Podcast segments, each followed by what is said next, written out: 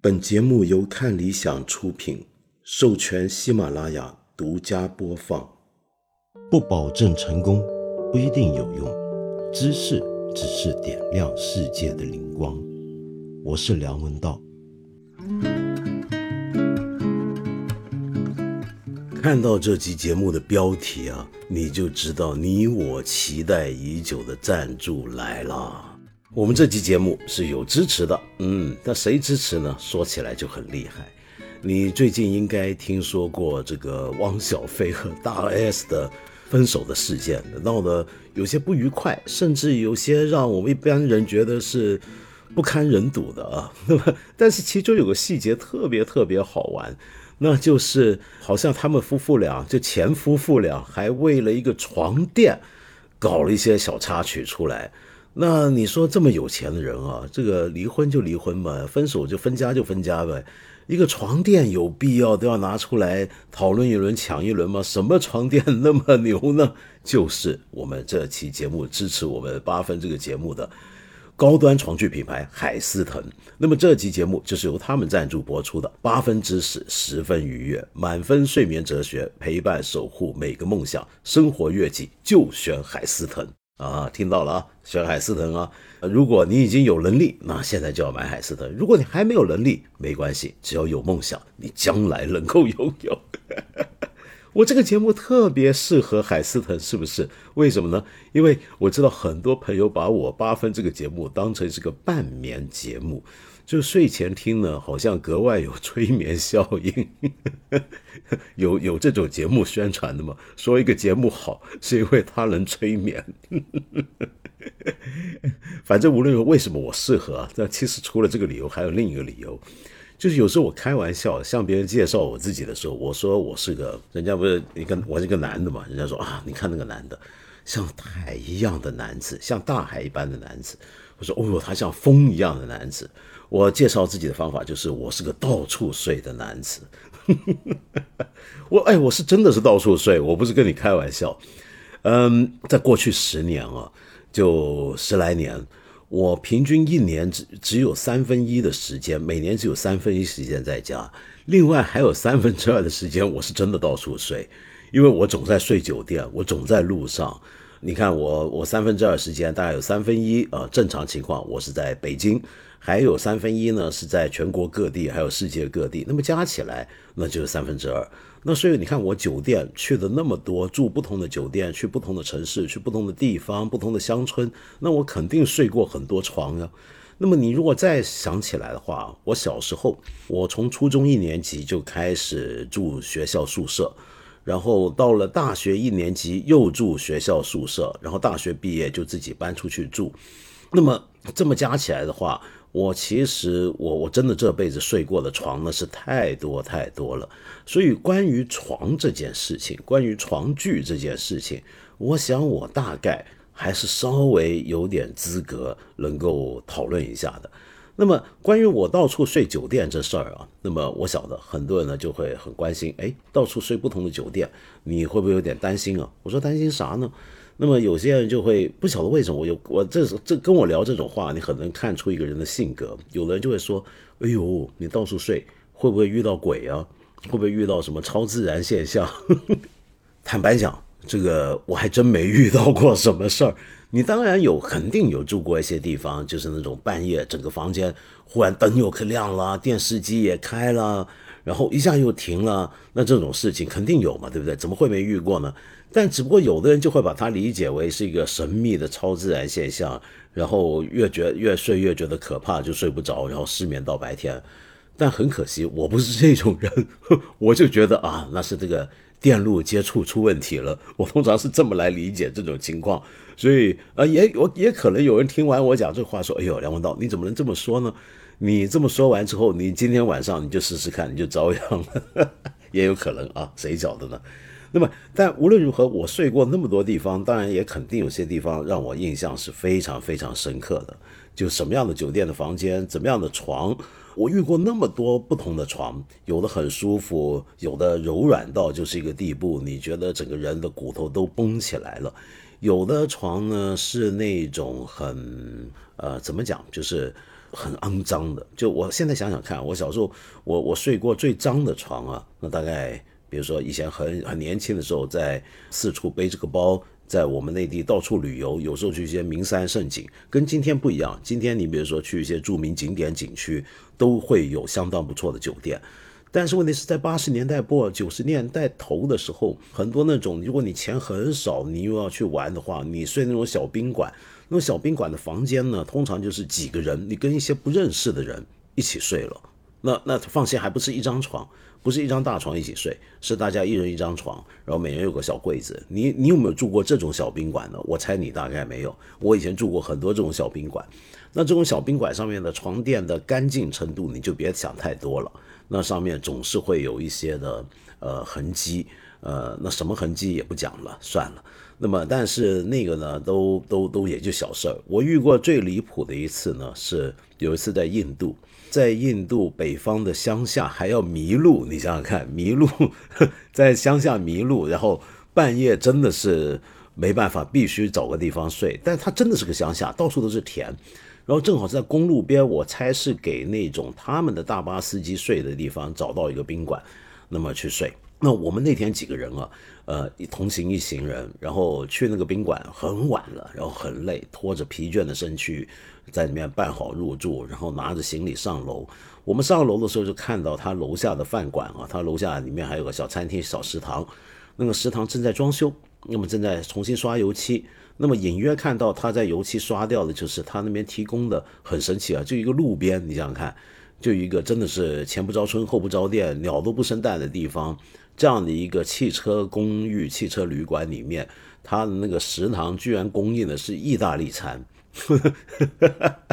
这个感觉像什么呢？就相当于，呃，你如果在这个河北的乡下碰到一个村子里头的餐厅，在做怀石料理，是那种感觉。好，然后我们就也没理那么多，就上去睡。然后第二天下来呢，哎呦！真是我们见识到什么叫做印度人的灵活跟效率。他那个呃食堂挂出来里面卖什么菜，那居然出现了有中国饺子跟拉面，就怎么可能一夜之间就从做意大利菜的变成有这些东西呢？还有什么宫保鸡丁啊、蛋炒饭呢？很明显，就这家店发现哟，来了一群中国贵客，那我们要好好伺候这帮中国来的大老爷。然后当晚就决定，我们这个餐厅从今之后就改成做中国菜吧，呃，起码改这一晚。但这个不神奇，说回床，是那个宾馆的床啊，太让人印象难忘了。就我们也是几个人一间房，是个铁架子床。那这种铁架子床上面那个床垫当然很薄，这不在话下。主要是一掀开它盖着被子，那个床单床上那个白色的床单，就洗的泛黄色的那个床单上面，红色的一小点一小点。那红色的点是什么呢？仔细再看，你再想想，你就发现那是血。怎么会有这么多的小的细小的血点在这个床上呢？那是因为之前在这睡的人，睡到半夜总在挠痒。然后把自己身子挠破了，乃至于有这些血迹斑斑的痕迹留在这个床垫上。那为什么他睡到半夜会这么挠呢？当晚你我们睡了一晚，我们就知道 那是因为有虱子。这是我睡过最恐怖的宾馆旅店的床。那么当然也有非常好的床啊。那你比如说，嗯，曾经有一个著名的国际连锁品牌酒店啊，它最标榜，我记得在。二三十年前的时候，它标榜的是它的床垫是所有酒店中最好的，就你睡下去就有如坠入天堂梦乡一般。我以前倒没有这个印象啊，但是我最近有一次，我最近这回回内地，我是去澳门隔离嘛。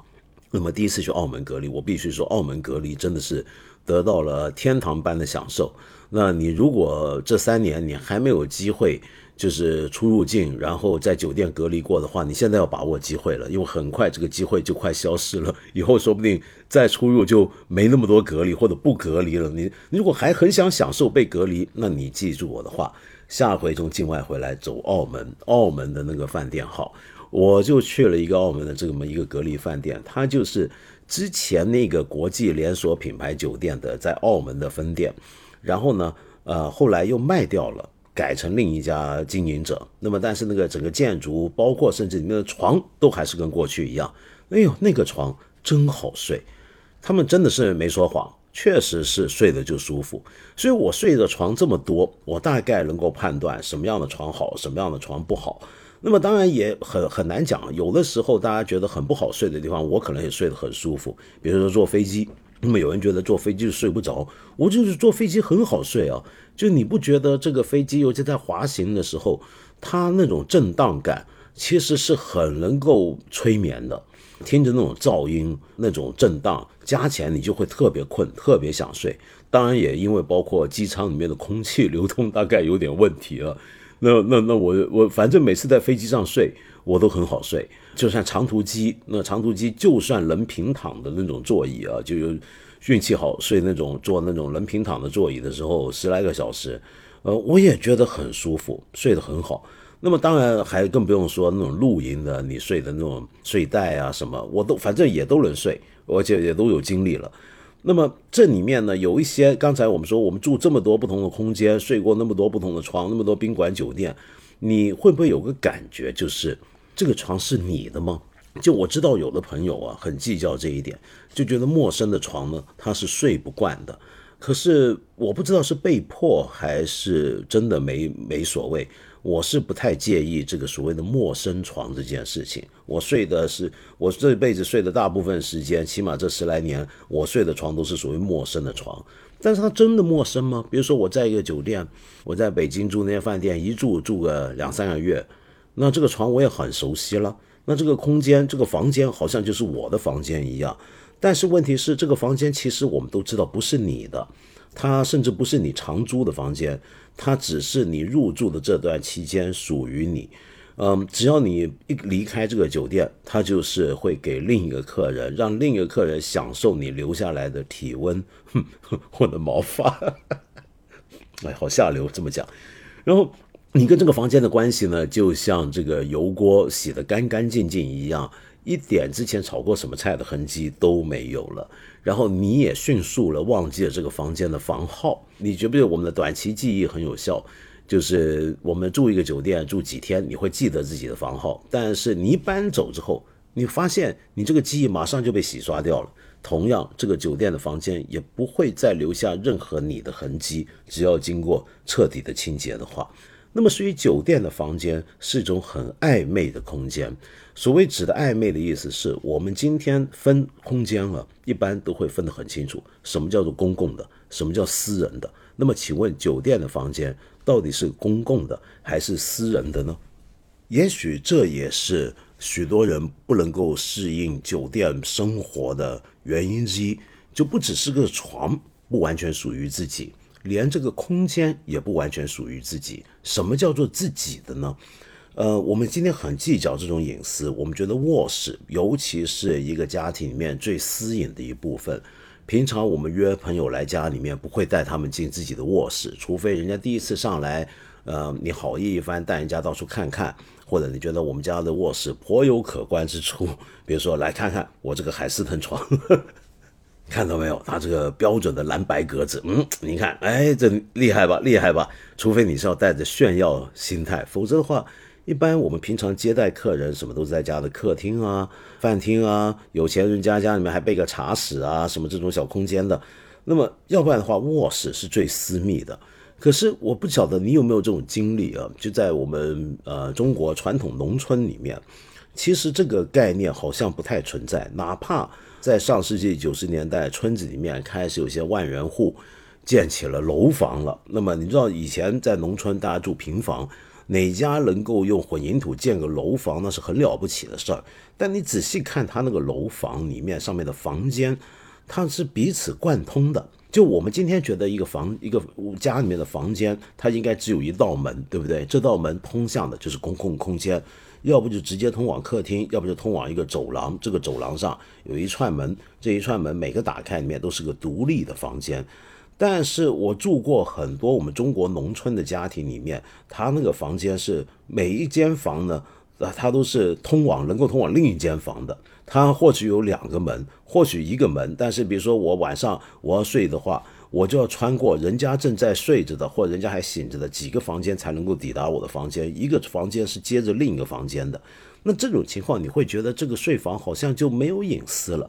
你再看看以前我们北方很多时候，我们大家住睡炕上的时候，那个炕又很大，对不对？有时候那就是一家人，说不定是找好几个人，一家庭里面几个人是共同睡一张大炕。那这种情况，我们会可能会产生疑惑，那是否表示我们中国人果然是自古以来就没有什么私人空间，不太讲究个人隐私呢？其实不是，我觉得中国在这一点上是很特别的，就室内空间的规划上，如果说是呃我们农村这些不讲，就文史上记载的材料，通常记载的都是一些达官贵人，甚至是王族他们的空间的安排嘛。你可以看我们中国自古以来的，至少这些高等人他们的居住的地方呢，他们这个所谓的私人的空间跟公共的空间之间的区别还是相当明朗的。呃，你一定听过这句话“登堂入室”，对不对？所谓的“登堂入室”，就是先登堂后入室。堂是什么呢？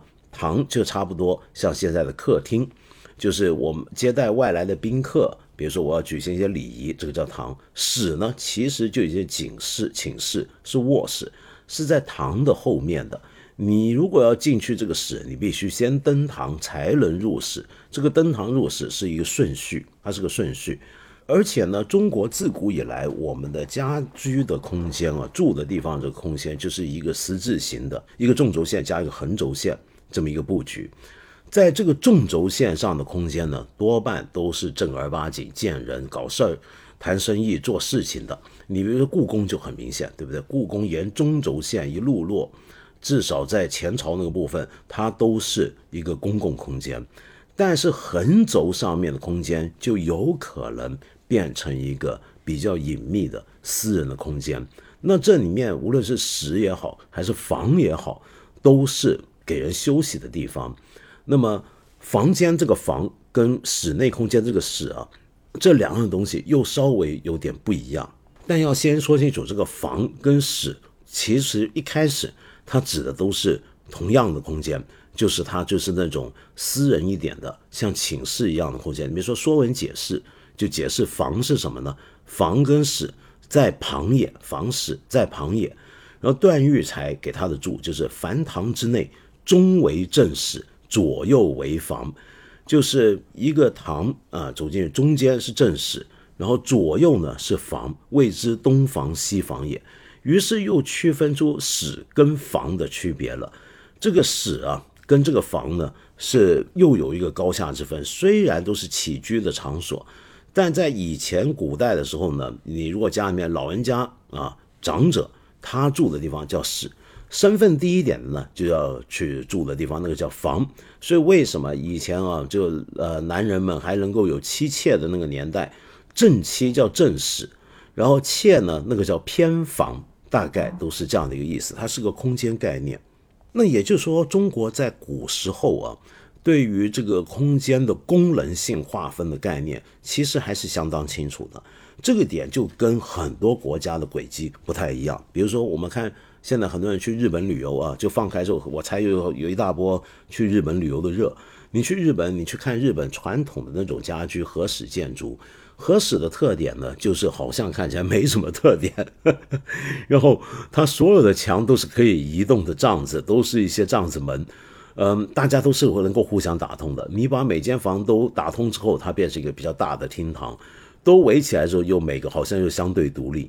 那这个房间就是一个铺展开的平面，里面的家具呢，通常是很轻便，能够移动的。那这个房子是充满弹性的，所以日本人的家具偏好比较轻盈的家具啊，也就是因为它在合室里面，它要方便它随时布置跟移动它室内的环境，让他们能够有弹性的使用它。那这样的合室。比如说小一点的合适，你白天的时候你用来工作，你伏案写作；晚上把这个布团从柜子里面，也就他们那个床褥子、床垫，他们叫布团 photo，拿出来呢，地上一铺，榻榻米上一铺，哎，那就成了卧室了。所以它的功能性也是很暧昧的，也是公司可以是不分的，但至少是在一般人家是这样啊。那么同样的西方呢，也是如此哦。你知道，就哪怕是古代罗马的贵族住的房子，今天能够留下来的，也多半都是我们能够看到遗址遗迹的，也都是一些有钱人家的宅邸啊。那古罗马一些贵族的宅邸，你现在去看，你也会注意到它的布局有个特点，它几乎没有房间，几乎没有房间，通常都是一个比较大的厅堂，然后最多旁边是有所谓的小偏厅。一个堂大的厅堂旁边加上几个小偏厅，没有一个明显的一个是房室的这样的一个概念出来，那你就会问，那那时候他们卧室在哪呢？答案就是他们没有卧室，根本没卧室。那他们睡怎么办呢？那就睡啊，你就地上你就那么睡呗，你就是这个这个在睡大厅都行啊。那或者睡一个小偏厅，那这个不是没有私隐吗？没有隐私吗？是没有，但人家那时候好像不太关心，不太关心这个问题。所谓的卧室的出现，我们今天我们家居全国大部分我们住的地方都已经是一个现代的一个家居观念，这种家居空间都是受西方影响。那么呃，在西方的概念下，我们对整个家庭的布局有了一个新的固定的想法。但是其实，在西方那里，卧室的出现是个很晚近的事情。就以前其实真的是没有卧室的。在中世纪的年代，欧洲人大部分人都是睡大厅的。如果是一般人家呢，这个客厅里面就是所谓的客厅、卧室、书房、工作间、厨房也好，反正都是同一个打通的空间。那所谓要睡呢，那一般人家就在地上铺一些干草。或者干草用一些布啊，用什么的把它包起来，那就像个最原始的、最粗糙的那种床具、床垫，然后就直接睡上去了。那么呃醒了之后再把它们搬起来、挪开，或者就扔在原地，有点像日本人处理他们的布团的那种感觉。那么如果是有钱一点的人呢，他可能睡在硬木上面，有个枕头给他，呃，实际上是硬木枕。再有钱一点，才有所谓的床啊，他才有所谓的睡床。那什么时候？欧洲人开始意识到睡觉要有个专门的卧室呢，其实是跟他们的楼房的高度有关。也就是说，他们开始觉得一个房子要能够建成二楼，可以有二楼了，那就开始有公私之分了。楼下是公共的，楼上是私人的。而有了楼梯出来之后呢，楼梯总会还有很多的踢脚、转角，对不对？那这个踢脚、转角中间又能够出现很多。介乎于公共与私人之间的暧昧的空间，再发展下来呢，就终于有了我们现在都还能看得到的那种牌房。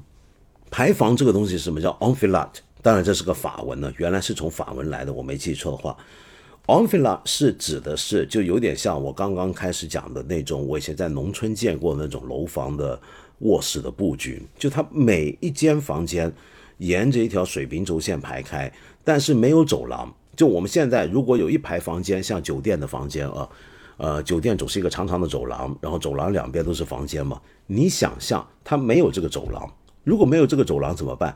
那你这是这么多个房间，就只能够全打通。你要去，如果你住那个房间在最尾端那间房的话，那你回自己的房间，你就要先穿过人家的房间，每个房间彼此是要能贯通的，有个最多有个门隔着。那是不是还是很没有私隐呢？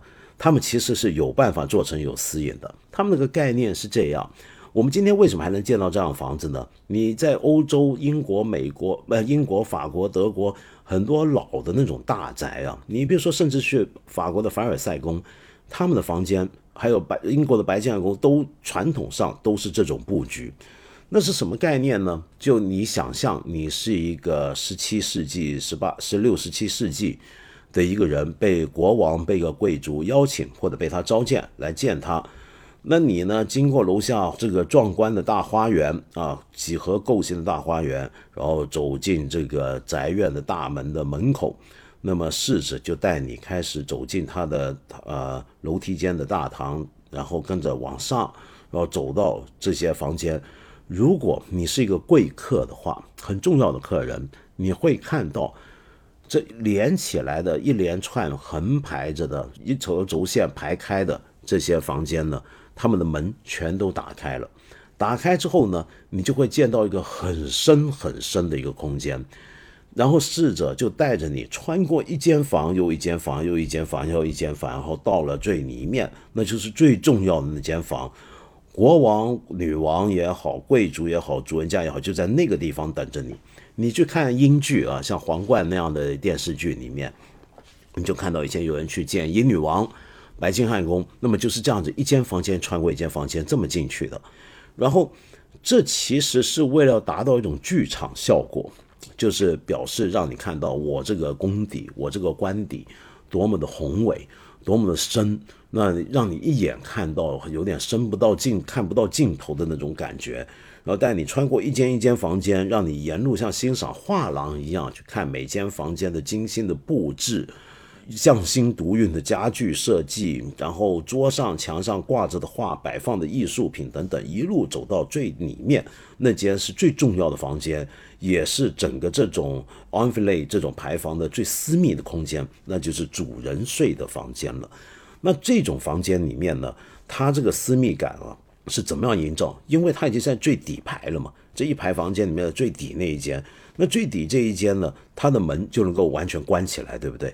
它门就因为它只有一扇门了嘛，它已经旁边没有别的房间，它通不往另外一个房间了，所以它的门是能关上。那所以这个时候，这间房间就有了所谓的 privacy。有趣的是啊，后面的发展我们看到，在奥地利很多地方，这种排房呢，它也并不是真的没有走廊，它其实有走廊，是个很狭窄的一个暗道，它是隐藏在一个你看得到的墙的后方。就表面上，你这么从一间房走到另一间房间贯穿起来，其实它后面是有个走廊，能够从那个走廊单独的进入一个房间，有个暗门进来。那你有这个走廊，你为什么不给大家用呢？这不是保证了每个房间各自的独立性跟私隐了吗？不，那不，他们不这么关心。那那个走廊给谁用呢？是给下人用的，比如说下人们、仆佣们啊、仆役们要进来换床单呢，要进来给你做这做那。那他们就走那个很阴暗的小走廊，然后经过像密道一样穿向，透过一个秘密的门穿向某个房间，默默的给你做好东西。然后做完之后，他就再从那个密道出去。唐顿庄园不是也有这种场景吗？那就所谓的密道式的这种通向牌坊的走廊。那你可能就会说，那是否以前的欧洲的王公贵族，就算到了启蒙运动年代，十七、十八世纪，仍然是这样子？好像不太关注自己的隐私，没错，因为那时候隐私这个概念啊还不存在，或者不像我们今天这么看重，它还没有那么具体。那个时候很多事情都不属于隐私范围。你比方说睡觉，其实就不是一个多隐私的事儿。以前的人们呢，就大被同眠，睡在一块大睡一个我们农村一样睡大炕。那欧洲的王公贵族呢，就睡大床，这是一样的道理。有时候甚至睡觉本身。都是一种王权仪式的表演。我记得我以前读过一本讨论法国宫廷礼仪的一本书啊，一本历史书很有趣，里面就讲到像法王路易十四这样子，历史上很多关于他的记载，所以看的这方面材料会能找到材料比较多，就是用他的材料能说明他们当年怎么看皇帝国王睡觉这件事。他睡觉是这样的。他那个卧室，你去凡尔赛宫看就知道，非常大。他的寝宫很大。我们今天多半人都会觉得寝室这么大没什么好事儿。我你看，我们中国古人就比较这方面，我觉得比较聪明。又是你别看故宫，你到了故宫的养心殿啊，就已经是皇上他的私人起居生活的地方。你仔细去看里面的寝室啊，他的寝室里面，比如说一个叫随安室的寝室，这个随安室很小啊。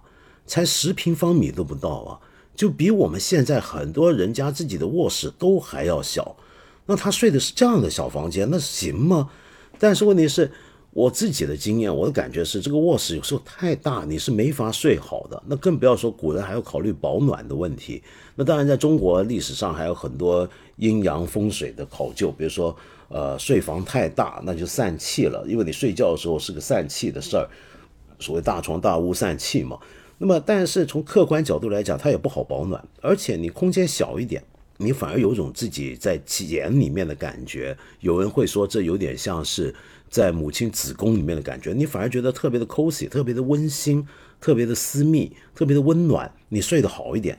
但是你看凡尔赛宫那个寝宫那个寝室就大的不夸太夸张了，一个大平层一样那么大。然后呢，他的床呢是居然摆在整个寝室的正中央的位置，那就像个小舞台，因为那个床又特别高，你几乎要踩阶梯上去，所以它像个舞台一样。那为什么是这样的一个布局呢？那是因为皇帝国王睡觉也是一种给国民的、给臣民、给进臣的一个表演，他像登上舞台一样去表演睡觉了，朕要表演睡觉了，然后他睡之前。解衣脱衣，睡起来之后，人家仆佣们涌上来给他套衣服，套一大堆有的没的的装饰品的时候，那也是一个表示他的王权正在逐步丰满起来、立体化给你看的一个表演。你，你别说，就连他们说上厕所也都没私隐的。法王路易十四最有名的地方就是他有一个他平常跟臣子见面的一个座位，下面就是个马桶。换句话说，他是坐在马桶上。你今天想象一下。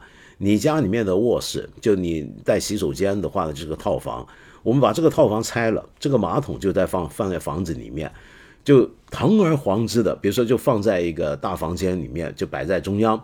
然后这个地方呢，其实不只是你的卧室，同时还是你的客厅，你就坐在上头会客。他不光坐在上头会客，他还坐在上头，真的就拉，真的就方便来见客人。那而见到国王这样，你是什么感受呢？你感觉特荣幸，因为这是皇帝最私人的时刻。这么，他表示他跟你很亲近，你知不知道？他让你看着他方便，多亲密！这皇帝太信任我，是他的宠臣，我祖宗积德了，你会觉得很高兴的。所以，我们还可以再看啊，在那个年代，就在文艺复兴时期到启蒙运动期间，其实欧洲很多地方的床啊，就是现在留下来床，其实都有的是相当大的。其中一张赫赫有名的大床，现在在伦敦的维多利亚与艾伯特美博物馆里面收藏，也就 V&A，很多去伦敦的游客都会去看的这个博物馆。里面有一张很有名的床床藏品，就是张大床。这个床呢有个名字叫做 The Great Bed of Ware，其实就是威尔的大床。那这个床。太有名了，有名到个地步，莎士比亚我都写过的。莎士比亚在第十二页里面就提到过这张大床。那么后来英国很多文豪诗人也都讲过，像拜伦有首诗也讲到过这张床。那张床是什么来头呢？是这样的，是一五九零年的时候，在英国一个叫威尔的小镇，它有个客栈。那这个客栈为了招来客人呢，就要搞噱头嘛，对不对？他就做了一张这么大的床。这个床有多大呢？这个床呢，是我们今天一般双人床，就呃 king size 双人床的两倍大。那也就是说，上面大概能够睡八个人啊，是没有问题的。他用一个非常大的橡木啊，就做了一个四四柱大床，它这个都是橡木做。然后上面呢有各种繁华华丽的雕刻，那种雕刻展现出来的就是英国伊丽莎白女王一世时期的一种风格。有狮子啊，有什么的代表雄风？那有些植物代表生殖力的旺盛。那人家去睡那张床是干嘛？你说，但那好玩的是，你睡那张床你也不能干嘛，因为客人们都是睡这张床。你一男一女来了，你会发现无数的男女也挤在那个床上睡，因为大家都去这个闻风而去，就慕名而至。有的就是专门来欣赏这张床，有的呢就是想来这睡一晚，就欣欣赏一下这张床。那这张床后来辗转流传至今，就卖给了这个伦敦的 V&A 博物馆来收藏了。那他你看到他也是共睡的，就共眠的。那时候客栈旅馆跟现在不一样，你没有什么单独房间，更没有所谓单独的床这回事儿。我们之前不是讲到这个卧室是一个现在的概念吗？就以前的卧室，以前没有卧室，同样的，以前的床也没有所谓你的床这个概念，这个床是属于大家的。卧室这件东西呢，明确的出现是要这种很私密的卧室，是到了启蒙运动之后，差不多十七世纪晚期、十八世纪初期才逐步逐步的出现在欧洲的建筑的各地。那么那个时候已经是欧洲的建筑室内空间功能逐步区分的年代，它这个功能的区分是在历史中逐渐形成的。比如说最早，嗯，大家在自己的作坊里面，在自己家里面开小作坊做买卖，你的家就是你的营生之道的空间，就是你做工匠的工作坊，就是你家的店铺，是合而为一的。那这家店铺，这家这个房间，它不止这个这个家不只是个你家的店铺，又是你家的卧室，又是你家的厨房，又是你家的客厅，你家的饭厅，集于一身就一个空间。然后逐步的这些空间被一个一个分了出去。那么一开始是有钱人家开始轮分，到了后来呢，就逐渐的平民百姓对家里面的空间也都开始逐步有了这种区分了。特别是当经济越来越好之后。因此，床这件事情呢，也就开始从一个大家共享一张大床，开始变成是有所谓的单人床的出现了。嗯，以前欧洲人或者世界各地的人睡的床啊，都是一家人睡的，都是一大帮人睡。那么，比如说我举个例子，你知道现在世界上找到最古老的床具，或者甚至最古老的床垫啊，呃，你其实某种程度也可以说它就是床。是什么时候的床吗？是旧石器时代留下来的，七万七千年前。七万七千年前，在哪呢？在南非，有一个南非的考古学家叫 Lin Watley，他率领美呃南非也甚至是非洲最有名的大学啊，约翰尼斯堡的金山大学的考古学团队，在做一次发掘的时候，找到了这个床垫，或者叫做床。它是个什么东西呢？这个床垫有三十公分厚。那还挺厚的了，有两平方米大，那也相当大。那它主要是用什么东西来做成的呢？它是用一层的芦苇夹上一层的灯芯草，然后一层一层这么层层垫起来。那么，然后它就垫起来之后呢，并且固定住它的形状。那这个形状稍微有点不平整。那么大概七万七千年前，我们的先人还没办法做的很平整，就是这个形状有点不规整。当然也很可能是因为十月日久埋在地下一个山洞里面，那么破坏它形状也不一定。但是很明显看到是有个大垫子，他们就认为这其实是个床垫，是睡觉用的。那么这个床垫本身除了芦苇草加灯芯草之外，它底下大概还铺了些别的植物，那么把它搭起来。让它高离地面一点，那这个就很有意思了，因为这就说明在七万七千年前的时候，我们的先人就发现，直接躺在地上睡不是不行，但还是磕磕巴巴不太舒服。第二是什么呢？你睡直接睡在地面上面，你的睡眠质量会有很大的影响，主要是你怕什么温蛇、呃蚊子啊、虫啊、爬虫啊、蛇啊，甚至是。所以你离地面离开一定距离呢，你比较有安全感，你比较不容易受到虫害，对不对？那么再来，为了要考虑避免虫害，这个床垫的最顶层呢，应该他们找到一些残渣化石啊，说明当时人们其实可能还铺了一层温柏，温柏嘛，你知道那种水果那种那种植物温柏，铺了一层温柏的叶子，那是用来干嘛呢？温柏的叶子是可以用来驱蚊防虫的，那么因此这个床垫就很早在七万七千年前，就它上头最表层的当做床单的东西，其实是温柏的叶子去编成的。那这个温柏的叶子要用它，就是像我刚才讲，为了防止呃蚊虫叮咬。那如果真是这样的话，那这个床单啊。它大概是我们目前能够找到的人类最早使用药物用植物的证据，最早使用药用植物的证据。但是我们今天一般讲床啊，就好像还不是这个概念。它这个东西有点像就是摆直接摆地上的一个大床垫。我们今天讲的床，好像要有一些柱子，四柱、六柱、八柱也好，要把你这个床从地面立起来才行嘛。它底下呢就铺植物，这个好像不太算的话。那什么时候开始有立起来的床呢？目前能够找到最早的就是古代埃及人他们做的床，那已经是立起来的床了。那就是在金字塔里面陪葬法老的一些物品，我们能看到已经有所谓的床。但是即便如此啊，这个床你也很难说它就是个呃卧具或者是睡具，或者叫床具。为什么呢？因为我们今天一般理解床就是用来睡的地方嘛，这个功能是很单纯的。当然，在床上你还能做很多别的事儿，但是我们一般不太会在床上吃东西，除非你喜欢那种在床上吃早餐，你是那种人。又或者说，我们更不会在床上办公吧，不会在床上会客吧，对不对？可是古往今来，各大文明在最初的阶段，这个床的概念都是很暧昧、很含糊、很多用途吧，或许该讲，比如说我们中国的榻。你说床跟榻在中国古代其实都不明显是用来睡的地方，所谓可坐可卧嘛，这个榻跟床都是，也是可以用来会客办公的地方，有点像我们现在的炕一样。当然，床跟榻还是有分别的，榻一般就比较矮一点，也比较窄一点。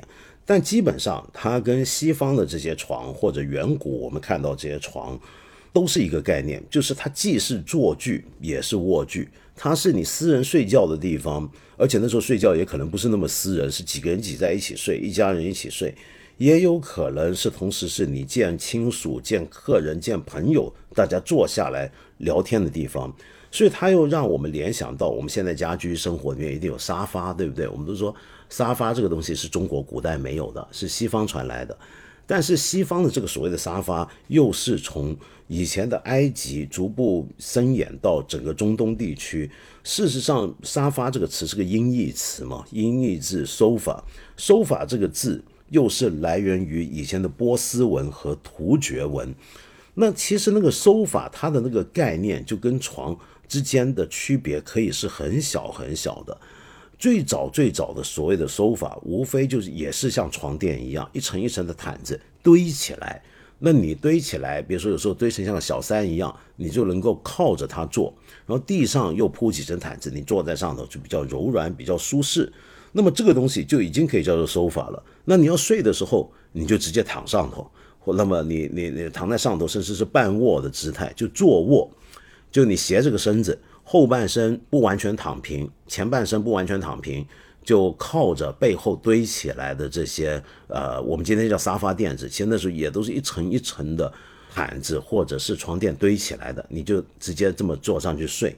那么因此这就谈到睡的姿态啊，我们今天睡觉都是躺下来，躺下来呢就是平躺或者你侧卧都行，但是至少你整个人是直接铺展在床上。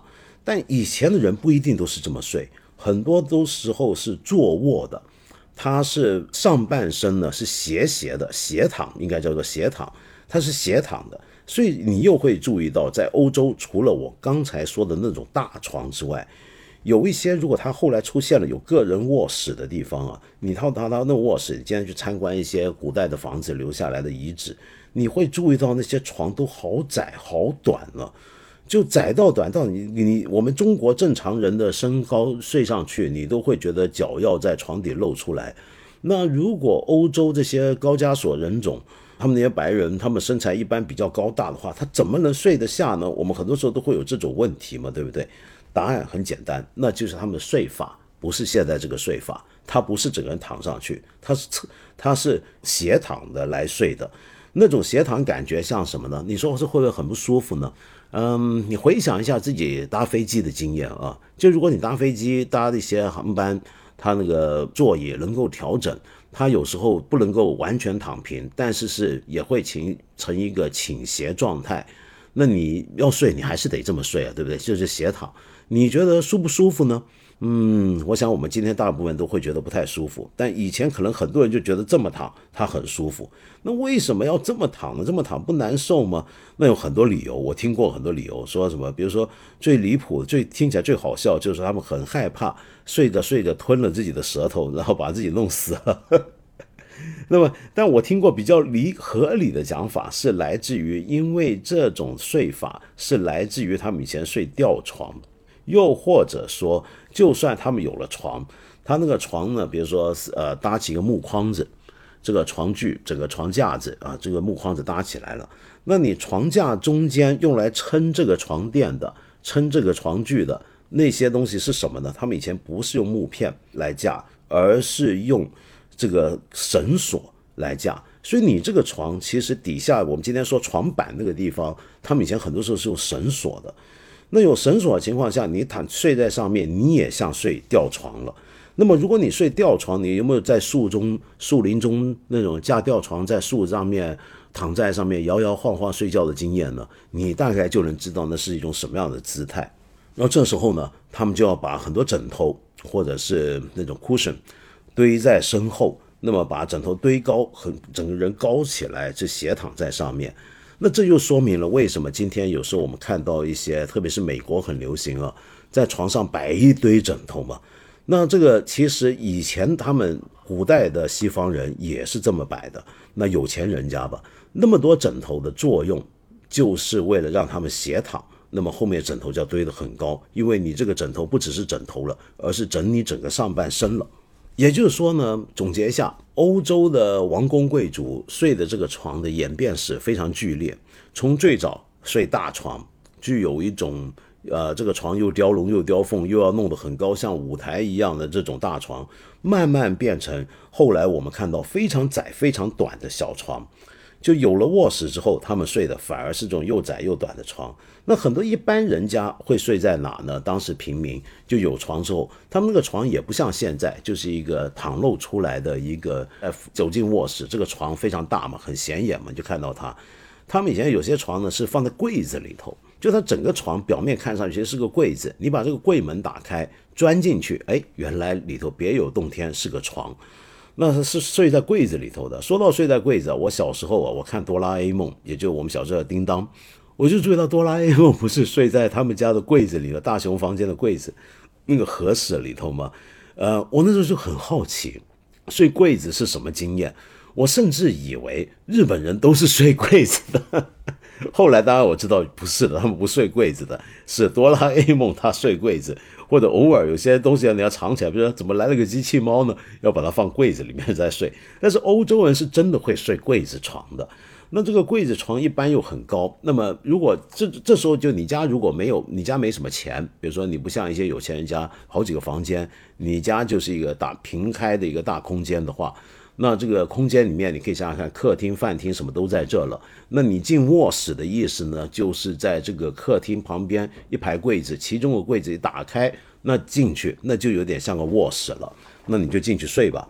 那这种床其实你别说它好像很简陋，其实我感觉我就旁边看，我觉得应该还挺舒服的。你想想看，睡在一个柜子里头，那是不是有点特别安全保险的感觉呢？而且很现实，就是因为以前保暖供应没那么好，供暖系统没那么好，时候冬天北半球欧洲有些地方很冷，那么很冷的时候，你为了保暖，你睡在柜子里头，那当然就是更加暖和了嘛。那么当然他们怎么通风呢，就是另一码事儿。哦，我刚才还漏了说呢，就以前那些大床啊，就很公开的大床。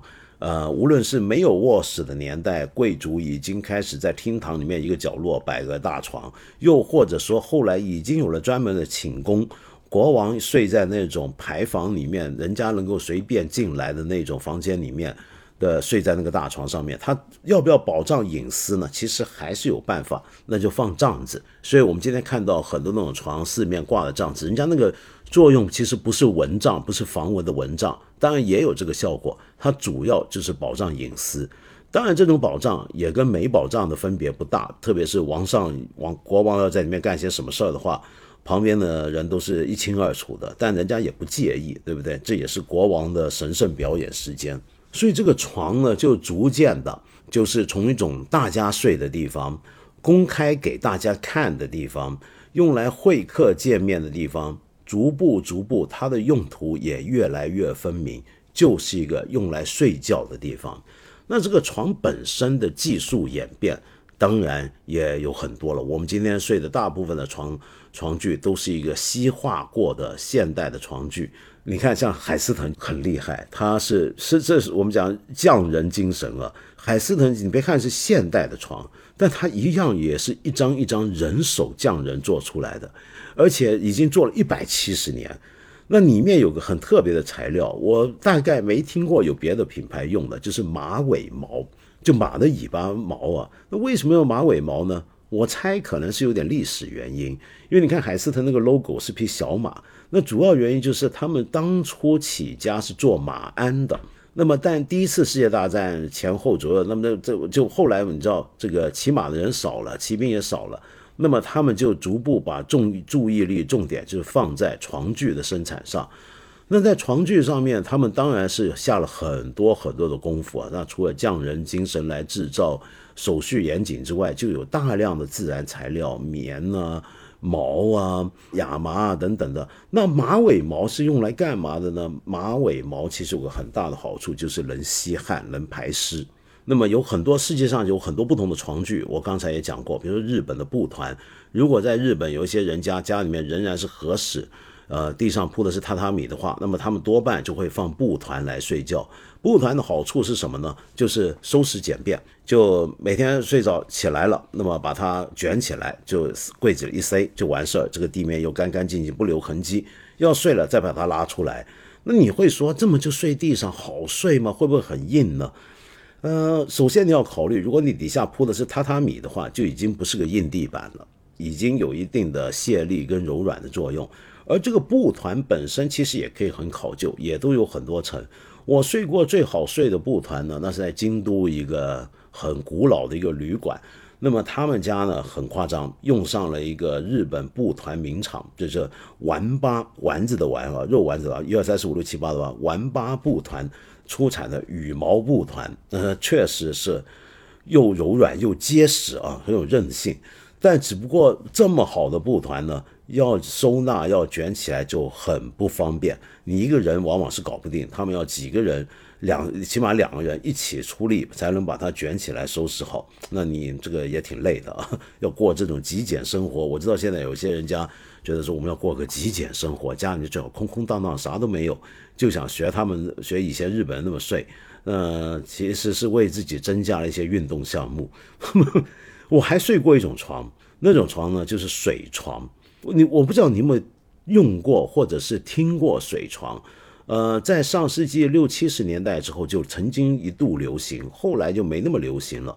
那个时候，人家说水床好睡，是因为符合人体工学。那么到现在，甚至比如说你要照顾一些常年卧病在床的老人，你怕他睡出褥疮的时候啊，那也都会给他准备像水床一样的同样原理的床，甚至或者甚至直接就是水床。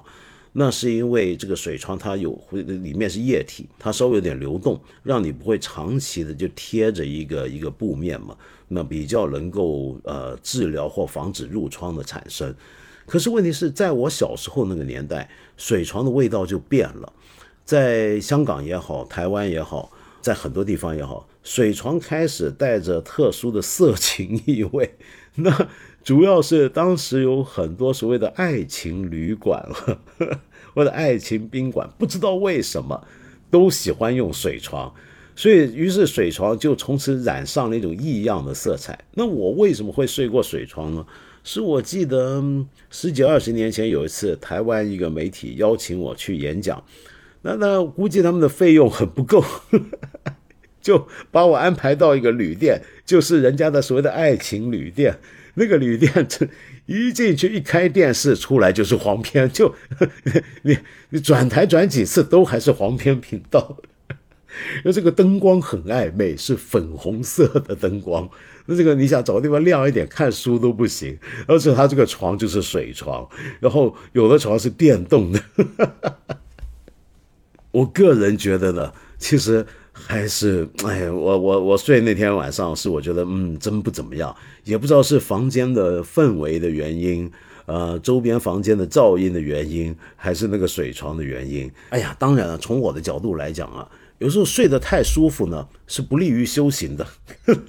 我以前呃，比如说我去参加那种禅修营或者短期出家的时候，我们睡的就是硬板。那么，因为根据我学南传佛教，我们是受戒在短期出家期间是不能卧高床软枕。在我最投入的时候，有时候甚至还俗回家了，那么都觉得睡床挺罪过，那么偏偏要睡在地板上。但睡着睡着，我最后脱离那个状态，觉得算了，还是投降吧，还是睡海斯顿好。那么我我既然啊，刚刚讲一开始我不是说我到处睡吗？那既然我到处睡，那在我的旅行经验里面，肯定也有穿越不同时区的经验。那很自然就会有很多人讲的说倒时差的问题。你倒时差怎么办？我发现我倒时差是没什么问题的。为什么呢？比如说我去欧洲，我很舒服，因为我平常生活习惯就是欧洲时间嘛。我就是四五点睡，然后中午起床，那很欧洲啊这个时间。所以我去了欧洲之后，我很适应。但是我发现，我只要在欧洲待久了，我又会时间慢慢的往后挪，挪成呢，就是又变成了晚睡晚起，最后搞成就是在欧洲时间的三四点睡，中午起床，然后回到我们北京时区标准时间的底下，又一下又调过来了，又没多大问题了，就至少调的比较容易。那我这个习惯啊，是我已经从中学之后就养成的了，就是晚睡晚起啊。为什么会这样子呢？我一直对这个问题其实很困扰。你知道，身边所有人都觉得这是很不好的一种习惯，这是个夜猫子。夜猫子呢，是一种很坏的生活习惯。那不止表示你进入社会很困难，因为我们社会上大部分人都是早睡早起，那么你整个白天没了，你又没法工作，没法见人，那怎么办？你人家吃午饭见面，你还在自己吃早餐，那不是很不好吗？第二个问题是什么呢？就是很多人跟我说，这对身体也不好。我们一直从小到大听说。早睡早起身体好嘛？是不是？那晚睡晚起呢？从中医的角度来讲，那是伤肝的。我看到我的节目里面都有一些朋友很关心我这个晚睡的问题，也常常问问候我这一点，就建议我还是别这样。年纪大了之后，这个肝容易不好。哎，是啊，我也知道啊。你比如说，我有一些朋友很要好的朋友，是跟我完全相反，是晨起型的人，就那种人真的是很夸张。我有两个朋友是最典型的了。嗯，是晚上八九点就困得不行。你跟他吃晚饭，每次到了九点多来钟，他就已经双眼迷蒙，就立马要赶回家，就从来没法跟他搞得很晚。然后呢，他每天早上呢四五点要起来。那么这种生活为什么我会觉得让我羡慕嫉妒恨呢？所以我发现他们早上起来的人好像时间很好用。比如说我以前那个老朋友，他就跟我说，他每天四点起床。然后五点前梳洗完毕，什么就可以开始做运动，在这个单车机器上或者跑步机上，然后听音乐、看新闻什么的，就在上头。然后到了六点来钟啊，吃完早饭就开始工作。到了中午，在香港，我们平常是一点钟是午饭时间的时间，人家已经整天的活都在上午干完了。他跟我说，早上起来工作效率特别好，又清静，没人干扰。哇，我就觉得好羡慕啊。那后后来我又发现，日本也有一批人在搞这种晨起运动、晨起学习嘛？怎么个晨起学习呢？就以前我们如果业余要进修，要上个什么班，那你学插花、学咖啡、学做菜、学语言，呃，以前没有线上学习那么方便的年代，我们都是下了班之后五六点之后去一个地方去学嘛，对不对？那么日本有一批人是倒过来的，是这种学习时间呢，是早上六点半或者七点开始，到八点多结束。真有这种早上的学习班、语言班什么，那就是为了给一些早起的人去。而早起的这些人，据他们说，他们早上起来之后去这种学习班学什么东西啊，都是神清气朗，精神状态特别好。那么不用像平常我们一般人是工作结束之后拖着疲惫的身躯再去学习，其实都在打瞌睡。那由于我羡慕他们这个生活方式，我也试图跟进过，特别是有实际需要，因为我以前不是做过广播电台嘛。我做电台的时候，有一段时间我在当台长，那么正好我们早上有个王牌时事节目哦，王牌时事脱口秀节目，那阵子是我们的主持人呢就出了事儿，没法做节目，我要去代班，一代班带了个半年，哇，要我老命，每天早上我是四点半起床。然后六点前回到公司，然后就开始准备材料、内容，看最新的消息，然后看新鲜热辣、这个油墨的味道都还在的报纸，那时候还是报纸的年代。然后到了七点半，我们节目就开始，然后做三一口气做三个小时，做到十点半，然后。你说能休息吗？不行，因为我还在管行政，我还是个台长，我要正常时间下班。我当时觉得从此之后我就能够成为一个早起型的人，没想到我一不干了，我又立刻恢复到是早上四点多睡，而不是四点多起来。那我这个情况由于很困扰我，所以我后来就在。看看这个问题该怎么解决？结果后来我发现不用解决，那是因为二零一二年的时候，我在英国看到一本书，当年刚刚新出的一本书，叫做《Internal Time》。那这本书你看名字就知道，顾名思义，它讲内在时间，其实就是讲的我们人体内部的生物钟。我在那本书里面学到一个名词，当然现在也很多人知道，原来我这种夜猫子，如果真的说要是一种病的话，那这个病叫做 DSPS。意思是什么呢？叫睡眠相位后移综合症，啊，是有种症，也是真的是个病啊，有个名字的，就睡眠相位后移，就往后移，比一般正常人。然后我再发现，我那些特别早起的朋友啊，呃，他们那也是病啊，那个叫做什么呢？睡眠相位前移综合症。就在不正常的时间就困了，就想睡了。那这玩意儿是怎么造成的呢？其实都是因为基因决定的。那么，比如说我们生内人体内在的生物钟啊，是由一些细胞的蛋白质来调控的。那主要就是我们细胞内的蛋白质内的 CR1 基因有一个突变，使得我们的分泌褪黑素呢，我们睡觉开始觉得困，其实身体不断在分泌褪黑素了。我分泌褪黑素的时间比一般人要晚，所以我才会在很晚的时候才开始觉得困，我就会有这种现象。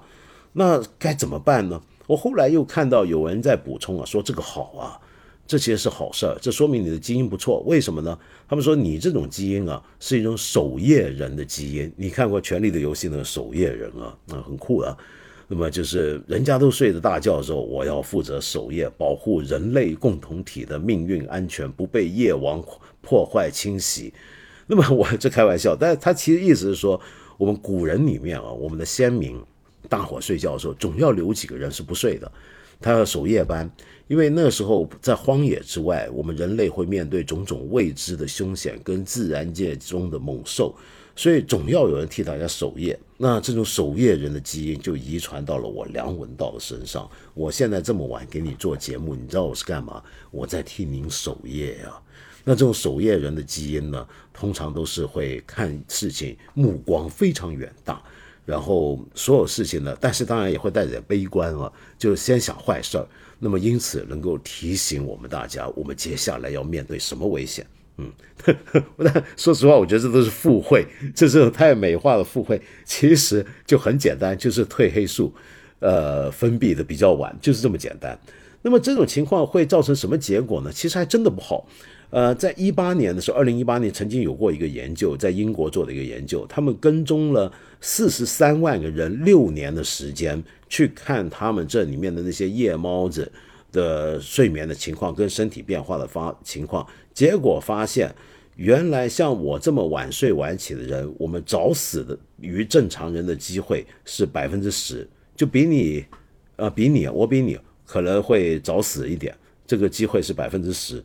那为什么呢？是因为我这么搞会有病的，这个病是比如说有生理疾病，比如说糖尿啊，呃，神经紊乱啊，肠胃不好，而且还有心理疾病。那你说该怎么办呢？其实办法很简单，你就继续晚 睡晚起就行了。为什么呢？真正会让你有这种病的原因啊，是因为你很晚睡，但你还要早起，所以你就睡得比人少，或者睡得不舒服，或者睡得不踏实，心里面总觉得有所亏欠，那你就睡眠不足。所以你这些病多半都跟你睡眠不足有关。同时，如果你有心理疾病的话，是因为你有个心理压力，就觉得自己不是正常人，跟不上大伙的节奏。也就是说，我们除了个人的生物性时钟之外，我们还有一个社会时钟。这个社会时钟就是我们整个社会大概依照什么样的时间节奏来进行。比如说，我们放眼全国，大部分人民都是早上六七点起床吧，八九点该上了班了吧，该出来工作、该上学的上学了吧，对不对？然后晚上十一二点再怎么样也都该上床睡觉了吧？那么能够睡个六七个小时算很好了。但是你呢？你大爷呢？你就是晚上三四点才睡，你早上还要像大家那么起来，那你说你怎么办？就算你不起来，你也会觉得我很不正常，我心里面有所亏欠。我上午的很多的重要信息我就漏了，很多上午的会议我就不能参加了，很多工作我就不能参加了。那么又或者说我只能够找一些适应我的生理时钟的工作。哎，说实话，我现在这个工作倒挺适应我的，因为。我晚睡嘛，那我反正不用坐班，我就一个人在家也能工作。我，你像我做节目这些事儿，你管得着我几点做呢？对不对？那我就很好啊。如果你真的能够这么没有顾虑、没有心理负担的来晚睡晚起，你拒绝跟随整个社会的这种时钟，而且你还批判他，比如说怎么批判？哎呀，你们都这帮人，你们这些平民老百姓都喜欢这么早睡早起。那是因为你们身上流传一种从农业社会以来的遗迹，就农业社会底下要天亮才能工作，对不对？然后呢，当然还也不只是农业社会的遗迹，因为在农业社会里面，冬天大家会睡得就特别晚，尤其北半球，你像欧洲或者西伯利亚地方、北美洲，那有长夜的地方，那该怎么办？长昼的地方该怎么办呢？白夜的地方，那他们就变成就就不是睡得不好吗？或者有长夜，那那时候他们就睡得特别多。那么睡到中间一半还可以起来。我看一些北欧文的记载是，他们觉都是分两段睡的，睡了前半段五六个钟头之后，半夜起来啊，干些杂活什么的，喝点喝点东西，然后再去睡，睡到下午起来。他们是那么睡，这叫真的农业社会，随季节，不光是随日光。嗯，可是我们现在还进入一个工业社会，大家开始习惯了整个工业社会的时间规划，就早上八九点就会开始上班。那么这个时候，整个社会就有越来越统一的它的时钟在前进。你如果能够完全抗拒这种时钟，你只按照你自己的时钟生活，而心里面又觉得没有不好受的话，你大概不会有什么问题，但万一你真觉得不行，这不是个办法的话，那你只好调整自己。调整自己的办法呢，那无非就一早起来之后，到街上跑一跑，多晒点太阳，多晒太阳能够把你的生物时间呢就往前调整一下。那么这么逼自己吧，那么这件逼自己，就看你最后是不是慢慢能够调得过来了。当然，很多人在岛时区啊，或什么，就不一定像我这么丝滑无缝的能够接上不同时差的需要，就会觉得很不好睡，睡不好。或者你平常也是睡眠不好的人啊，就常总觉得睡觉睡得不舒服，睡得不踏实，睡不着觉，失眠，那该怎么办呢？嗯，这是个大问题啊。但是好在我不太受这个问题的困扰，我偶尔也会睡不着，但是。不太容易失眠，那主要原因就是这个也跟我学过一些禅修相关吧。那你知道禅修里面我们是可以有睡眠禅法的嘛？那这个睡眠禅法就能够让自己整个人变得非常放松，同时甚至还能够保持觉知的状态，甚至知道自己要入睡，入睡的那一刹那是什么状态都能觉知到。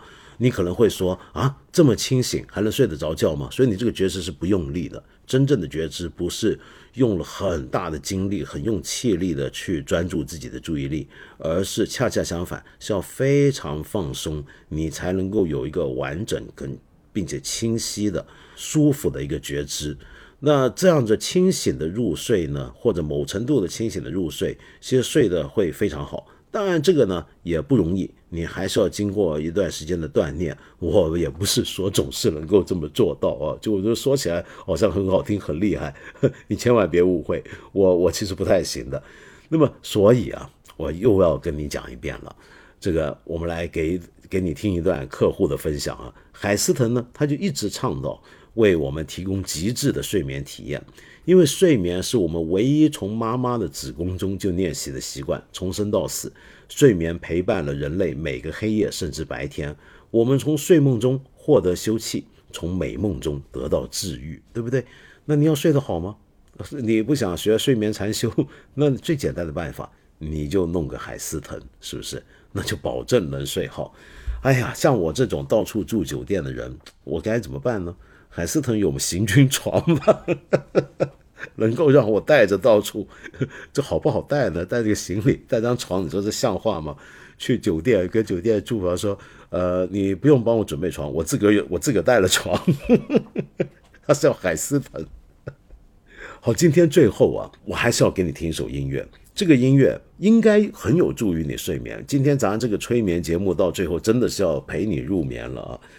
呃，你有没有听过有一个最近几年很红的一个作曲家？人家叫他说新古典作曲家，主要就是因为这个作曲家是正统学院训练出来的一个当代音乐的作曲家，但是他音乐又特别的轻柔好听，很简约，里面当然有他的学问啊，但所以变得反正他音乐就很受欢迎。他叫李克特，呃 m a s Richter，m a s Richter 是一个英国作曲家。他在二零一五年的时候啊，跟一个神经生物科学家合作，那么探讨人类的睡眠，然后就创作了一首曲子，是专门让我们睡觉用的曲子。这首曲子很厉害，总共八小时半，整个唱片八整个专辑就八小时半那么长，真的就是你完整睡一大好觉。所以如果你睡要八小时才够睡的话，那你你听这个音乐真的是能够由头睡到尾了。那这个唱音乐的名字就叫做《睡》（Sleep）。那二零一五年推出，然后接下来没完，他还搞音乐会。他这个音乐会在全球像柏林啊、纽约、哥本哈根很多地方都办过。那个音乐会的现场本身就是个大型睡眠区，呃，你一下就能够感受到古人们是公开睡觉的是什么感觉了。就是整个空间呢，就是摆了床，摆了一张一张的床，一基本上是行军床，大概三四百来人左右。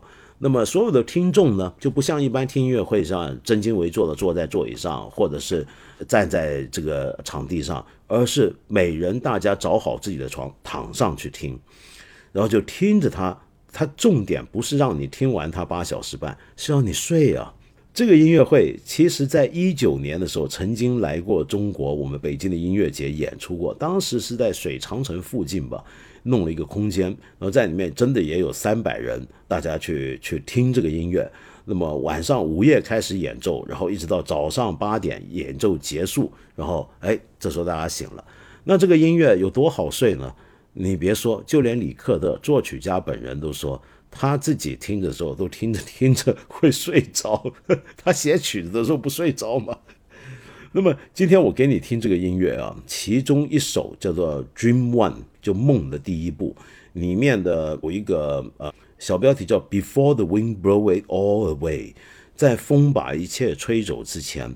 那么总共有好几个 part，好几个部分，我给你听的是第一 part one 到 part four，就第一部分到第四部分。那么无论如何，希望你今天晚上能够睡一场好觉，晚安。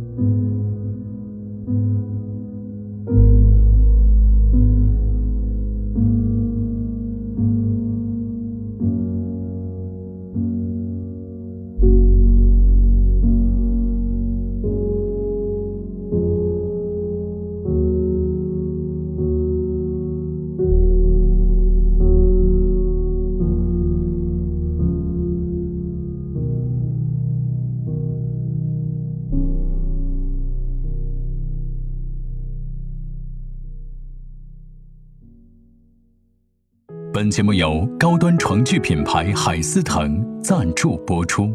八分知识，十分愉悦，满分睡眠哲学，陪伴守护每个梦想。生活月季，就选海思腾。